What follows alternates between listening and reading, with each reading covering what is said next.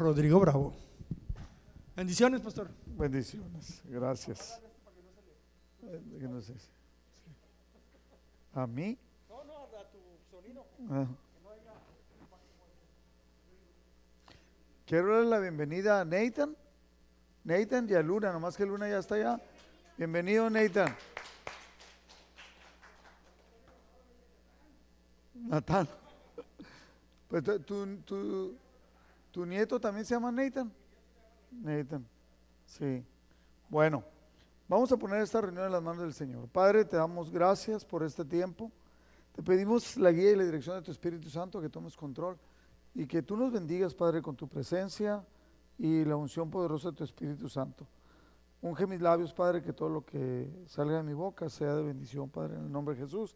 Amén. La prédica del día de hoy, el otro día que estábamos, estamos estudiando ahorita en la oración de las mañanas, el libro de los Salmos, estamos en el libro de los Salmos. Y esta parte, este salmo, este y el 127, porque esto está basado en la enseñanza del 128, eh, es algo especial, ¿no? Que, que debiéramos de, todo cristiano, debiéramos de tener, eh, Elsa, eh, que te- debiéramos de tener muy claro. Hay cosas así, por ejemplo, que nosotros mexicanos, los que nacimos allá en México y crecimos en la escuela allá, eh, cuando decíamos bandera de México, legado de nuestros seres, símbolo de unidad, y todo, todo lo podríamos, hasta se sabían uno hasta firmes, ya. Entonces hay algo, así debiera ser estos salmos. ¿no? Hay varios salmos que son verdaderamente de impacto, pero sobre todo así que debiéramos de entender que es algo que Dios permitió que fuera escrito para que nosotros pudiéramos entenderlo, aplicarlo en nuestra vida y vivirlo, y vivirlo. Entonces por eso es importante que, que podamos estudiarlo. El título que le puse yo es Andando en sus caminos, o sea, en los caminos de Dios. Eh, el versículo clave es el Salmo 128, 1. Dice, bienaventurado todo aquel que teme a Jehová, que anda en sus caminos. Fíjese bien, son dos cosas, dos condiciones. Bienaventurado es doblemente feliz o doblemente bendecido, ¿no? Es todo primero es el que teme a Jehová, porque puedes temer a Jehová como con miedo. Y, y entonces nada más tratar de esconderte de él, hacer tu propia voluntad, pero el que teme trata de ser obediente. Y luego la segunda condición es que anda en sus caminos, en los caminos de Jehová, en los caminos de Dios. Entonces ese- eso es algo clave e importante. En el Salmo 44 dice, bienaventurado el hombre que puso en Jehová su confianza. Aquí habla de la confianza, la confianza en Dios. Y no mira a los soberbios ni a los que se desvían tras la mentira. O sea, no importa lo que hagan los soberbios, no importa los que van tras la mentira eh, o, o tras muchas cosas que pueden hacer que nos desviemos de buscar a Dios. Dice, no, bienaventurado el hombre que puso en Jehová su confianza. Que no se desvíen las cosas del mundo. En Romanos 6:4 dice que anda en sus caminos. ¿Qué es andar en sus caminos? Bueno, el que pone en Jehová su confianza y vive congruentemente de acuerdo a lo que estudiamos, de acuerdo a lo que hablamos, a lo que creemos y entonces tenemos una vida congruente. Romanos 6:4 dice, pues hemos muerto y fuimos sepultados con Cristo mediante el bautismo. Y tal como Cristo fue levantado de los muertos por el poder glorioso del Padre, ahora nosotros también podemos vivir una vida nueva. ¿Sí? Entonces cuando confiamos en Dios, o sea, vamos a decir, nosotros no sabemos, vamos a decir que fuimos a la iglesia de niños, a una iglesia que nos llevaron nuestros papás, que aprendimos a, a rezar, a recitar, pero no tenemos una vida congruente, no tenemos una vida entregada a Dios. Entonces cuando lo entendemos, entonces empezamos a caminar una vida nueva. Hay, hay dos personas, hay muchas personas aquí en la congregación, pero hay dos personas, dos varones, que ellos a mí me dijeron, me dijeron, yo soy cristiano de nacimiento. Mi mamá me enseñó, mi papá. Entonces viví y siempre he ido a la iglesia, soy cristiano. Pero ya cuando entendieron, no la teología, sino la relación personal y una vida congruente, dijeron, hombre, yo no era ni cristiano, yo nomás pasaba por enfrente de la iglesia, ¿no? O sea, yo me imaginaba que era, de en mi cabeza me imaginaba que era cristiano, pero dice, cuando nosotros entendemos, empezamos a vivir una vida nueva. Tenemos esa posibilidad y empezamos a vivirlo. Dicen 2 de Corintios 5, 7, porque por fe andamos, no por vista. En la NTV, ese mismo versículo dice, pues vivimos por lo que creemos y no por lo que vemos. Porque lo que vemos, podemos ver muchas cosas que nos desvían o que nos llevan a entender cosas que son equivocadas. Pero cuando entendemos lo que Cristo hizo por nosotros, las promesas de Dios para nuestra vida, entonces nosotros dice, podemos vivir una vida nueva. ¿Por qué? Porque lo creemos. O sea, porque lo creo, lo busco, lo intento. Mire, obviamente esto nos pasa a todos, esto que voy a decir ahorita nos pasa a todos. De repente tenemos un, un mal deseo, un mal pensamiento. El mal deseo puede ser de muchas maneras, ¿no? Puede ser pensar algo mal contra una persona. Ojalá que lo machuque el tren, ¿no? Este, ojalá que le vaya mal, ¿no? Fíjese que hay personas dentro a veces de las iglesias cristianas que de repente le está yendo bien a una persona o está a punto de recibir una bendición.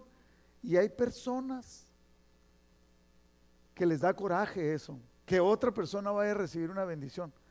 En vez de, en vez de, de, querer, o sea, porque estamos en una nueva vida, de querer que sea una bendición, que sea, ojalá que sí lo reciba, ojalá que le vaya bien.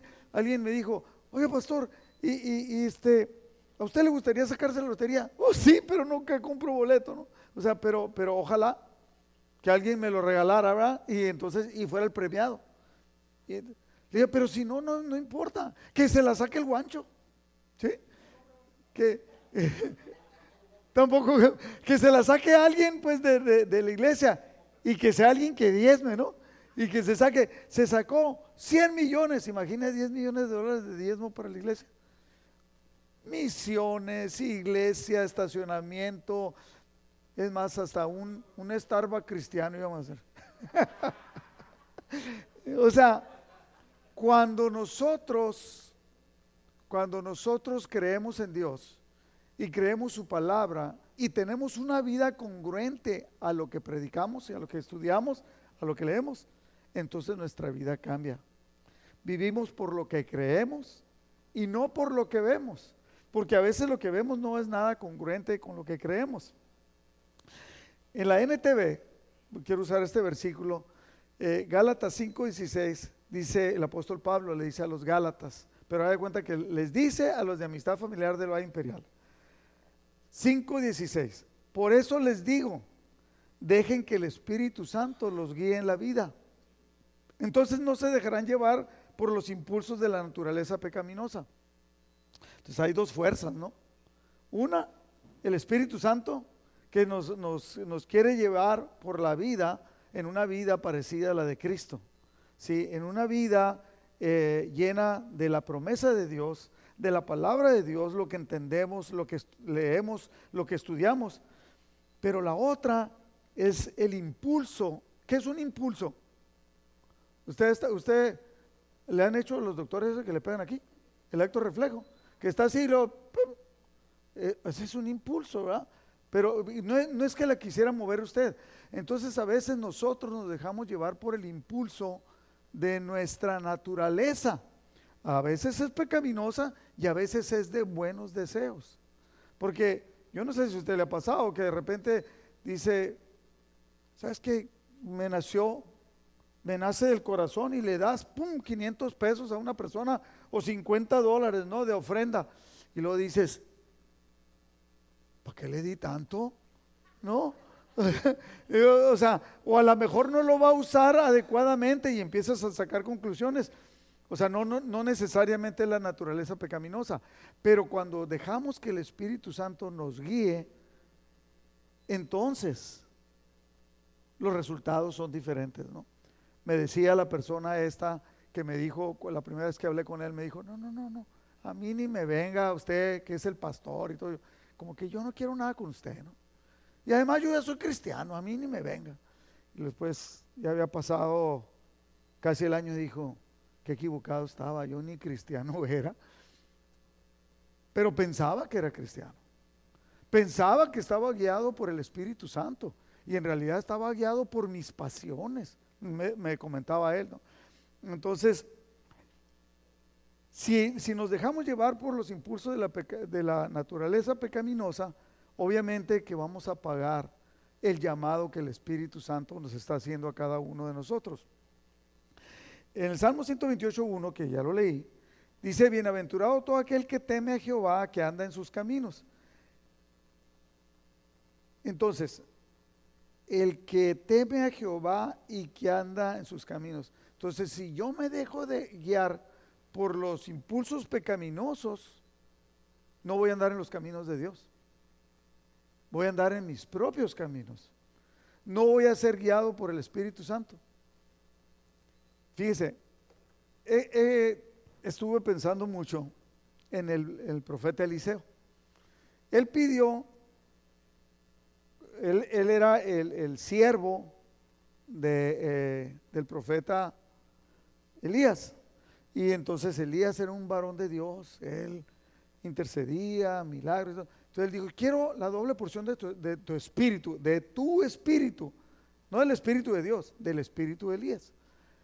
Y lo recibió, dicen los, los entendidos, que llegó a ser el doble de de milagros que hizo, registrados, que hizo Elías. Inmediatamente cuando pasó, empezaron a hacer algo, dijo, ¿sabes qué? Vamos a hacer una obra y vamos y fueron a cortar leña para hacer los troncos y se les cayó la, el hacha y dijo, ah, ¿qué, Los, y todos dijo, ah, el, el espíritu de Elías reposó en él.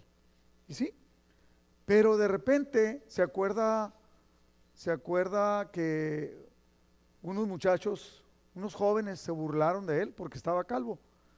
No cree que le estoy dando una advertencia. se burlaron de él y le gritaron, sube calvo, sube.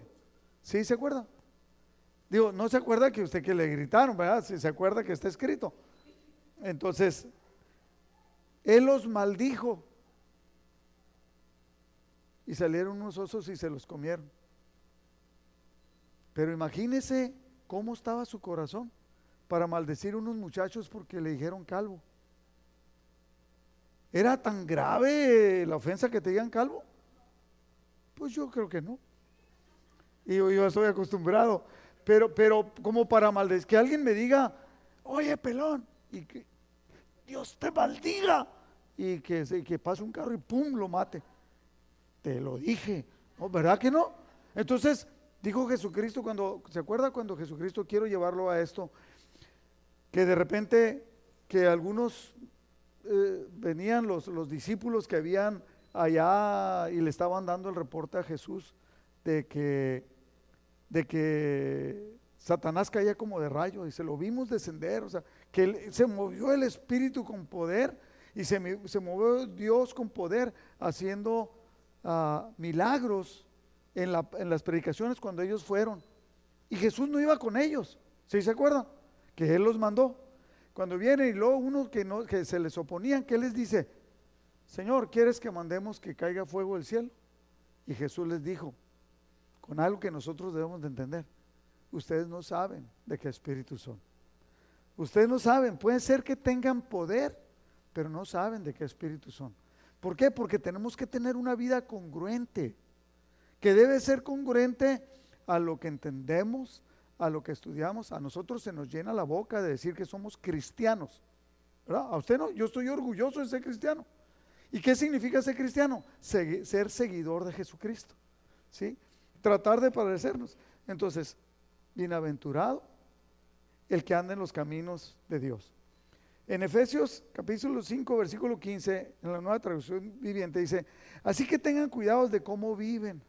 No vivan como necios, sino como sabios. ¿Sí? O sea, tengan cuidado de cómo viven. Aquel que anda, estoy reforzando la idea de andar en los caminos de Dios. Entonces tiene, tenemos que tener cuidado de cómo vivimos. En el Salmo 128, otra vez, el versículo 1, bienaventurado todo aquel que teme a Jehová, que anda en sus caminos. Versículo de 1 de Juan capítulo 2, versículo 6, en la NTV, dice, los que dicen que viven en Dios deben de vivir como Jesús vivió. Ahí está el estándar para todos nosotros, ¿no? Debemos de vivir como Jesús vivió. Esto que hago es algo que Jesucristo haría. Esto que no hago es algo que Jesús no haría. Entonces, ese debiera ser nuestro estándar.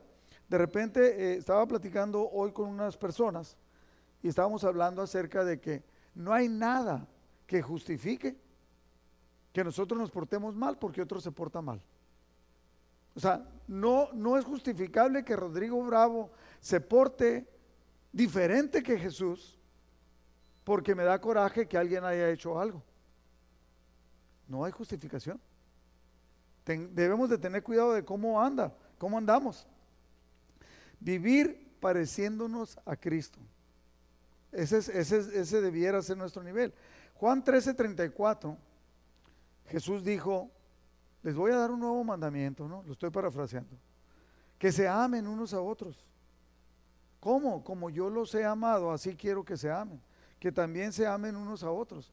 Entonces, Obviamente que, y, luego cuando dice, en esto conocerán que todos son mis discípulos, si tuvieres amor los unos con los otros. Parafraseando, la gente va a saber que ustedes son mis seguidores porque aman a las personas. ¿Y cómo se nos nota que los amamos? La manera como nos tratamos. Una versión dice en cómo se traten unos a otros. Entonces, es clave la manera de amar, de cómo amamos. Si es que vamos a decir que somos seguidores de Cristo. En Salmo 128, versículo 2, dice, cuando comieres el trabajo de tus manos, bienaventurado serás y te irá bien. Fíjese bien, apenas vamos en el, en el versículo 2 de este Salmo y habla algo bien importante, habla acerca de que vamos a ser bendecidos a través del trabajo que hacemos vamos a ser bienaventurado y te irá bien. Bienaventurado es doblemente feliz. O sea, vas a ser doblemente feliz cuando andes en los caminos de Dios y trabajes. Muchos han de considerar que el trabajo es una maldición, ¿no? Porque te cansas o por eso. No. Este, bienaventurado serás y te irá bien. Te irá bien. Eso está hablando de prosperidad. La palabra de Dios profetizando que nos va a ir bien que vamos a ser doblemente felices, ¿sí? Si andamos en los caminos de Dios. Algo que debemos de entender, que debemos de enseñarle a nuestros hijos, que debemos de enseñarle a nuestros amigos.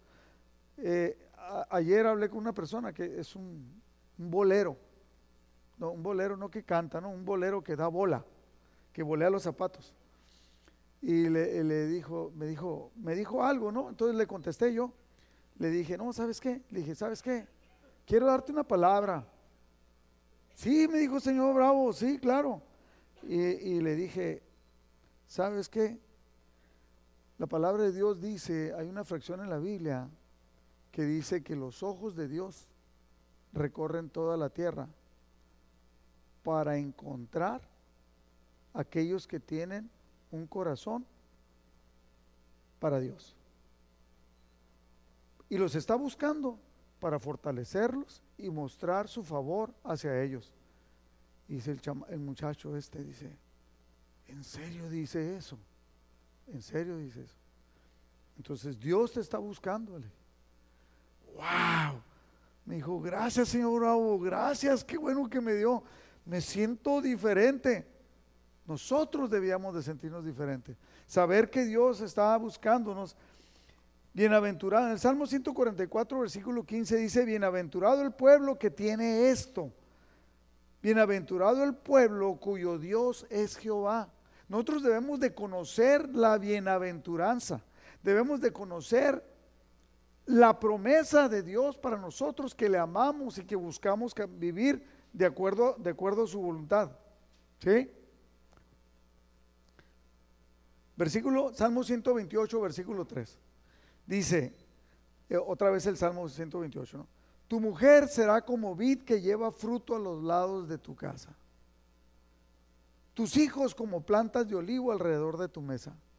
Está hablando de prosperidad, está hablando de bendición, eh, yo, yo me, puedo imaginar, y así lo quiero entender, es como cuando alguien pone la mano, alguien, alguien poderoso para bendecirte, pone la mano sobre ti y tú te mueves y dices, voy a ir para allá y va contigo. A donde quiera que vas, te va a bendecir, está buscando la, la bendición para ti.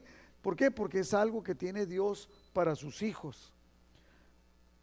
Entonces, versículo 4 dice, he aquí que así será bendecido el hombre que teme a Jehová. ¿Cómo? Teniendo una mujer, teniendo una familia. una mujer que será fruto, que será bendición. Los hijos como plantas de olivo alrededor de tu mesa. Cuando dice como plantas de olivo, las plantas de olivo son de las cosas espiritualmente marcadas dentro de la Biblia como algo especial. La vid y el olivo.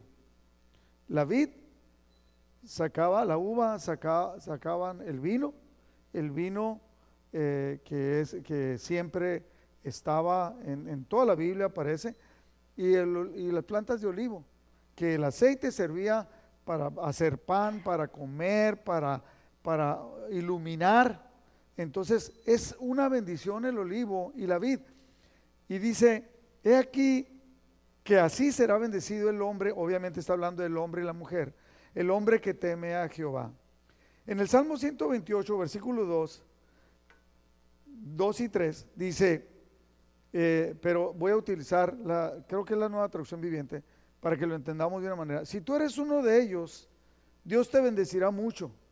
En el seno de tu hogar comerás y disfrutarás de lo que ganes con tu trabajo.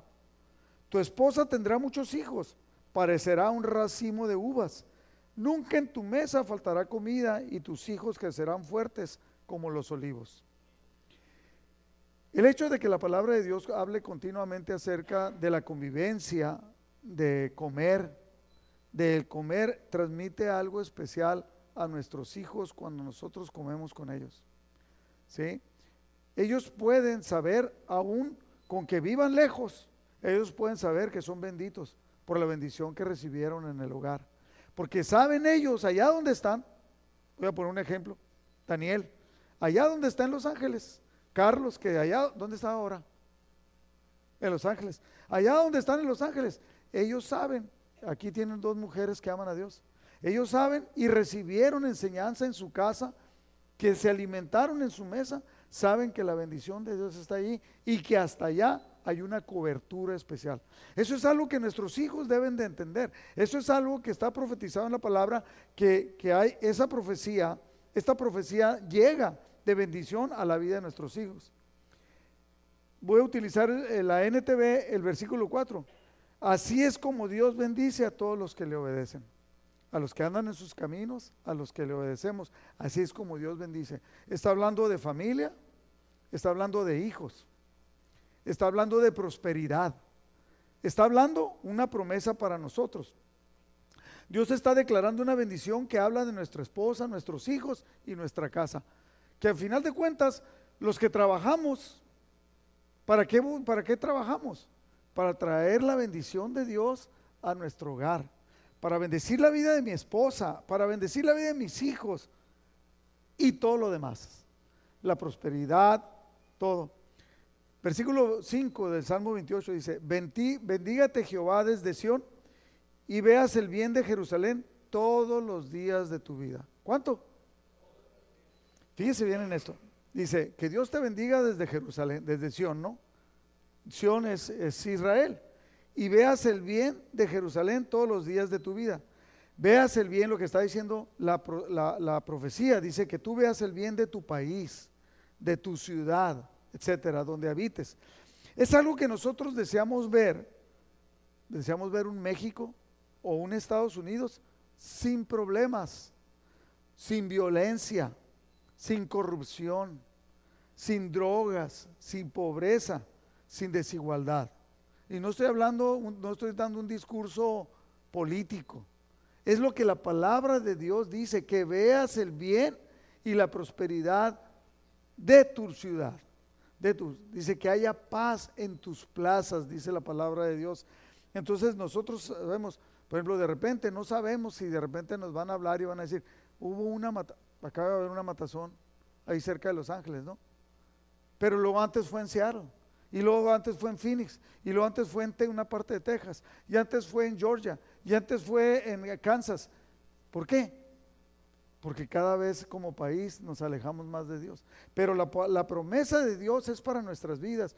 Nosotros clamamos para que haya, estamos orando en las mañanas, estamos orando para que Dios le dé sabiduría a nuestro presidente, a, López Obrador, que le dé sabiduría a los que están con él, ¿por qué? Porque queremos ver el bien de nuestro país, no queremos saber que está, hoy, dice, es que se están matando en Sinaloa, se están matando en Sinaloa, en Michoacán, en Zacatecas, en Querétaro, en Oaxaca, en Chiapas, o sea, por todos lados se están avanzando. En Cancún se están matando.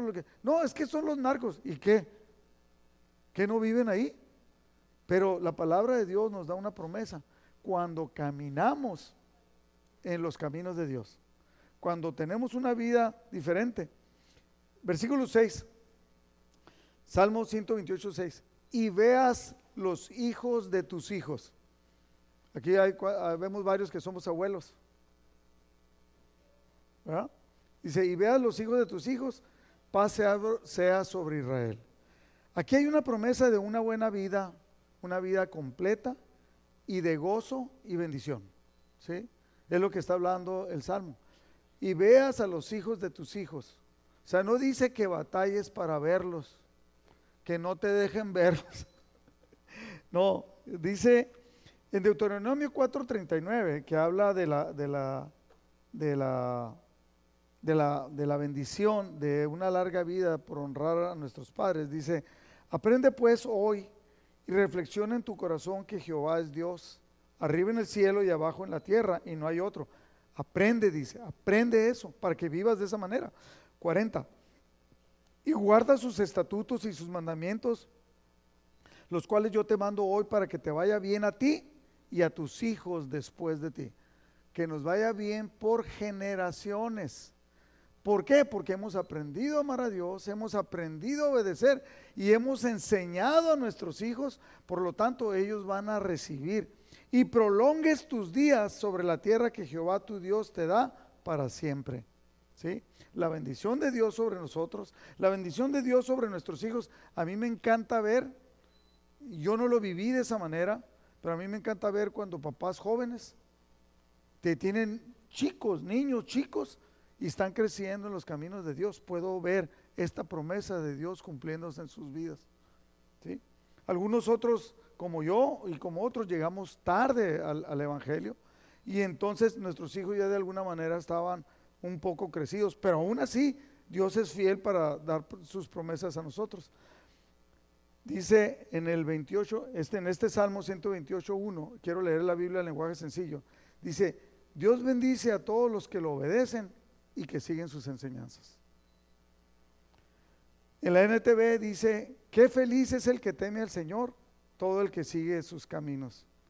Y eso es algo que nosotros estamos esperando, que podamos entender lo que Dios quiere y cómo quiere que vivamos para poder seguir sus caminos y poder recibir esta promesa de Dios que viene en el Salmo 128 y antes en el 127, ¿no? Pero, pero yo quisiera ser enfático en esto.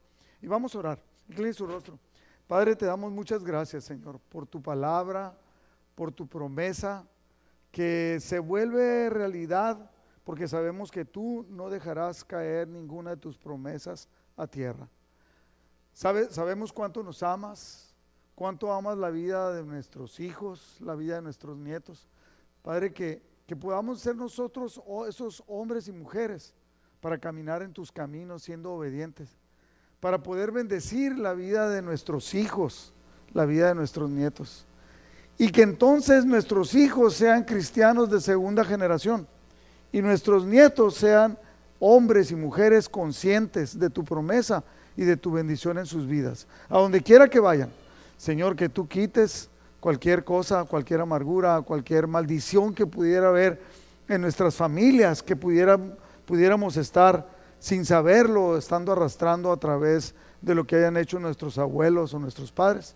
Pero tu palabra dice, Señor, que tú nos bendecirás, que tú romperás toda cadena, que tú rompes todo yugo que esté equivocado en la vida de nosotros. Padre, obra poderosamente en nuestras vidas y que podamos entender toda esta promesa y vivir de acuerdo a ella, caminar en tus caminos y recibir esta promesa de bendición para nuestras vidas de la cual nos apropiamos hoy. Te lo pedimos, Padre, en el nombre de Jesús. Amén. Dale un aplauso al Señor.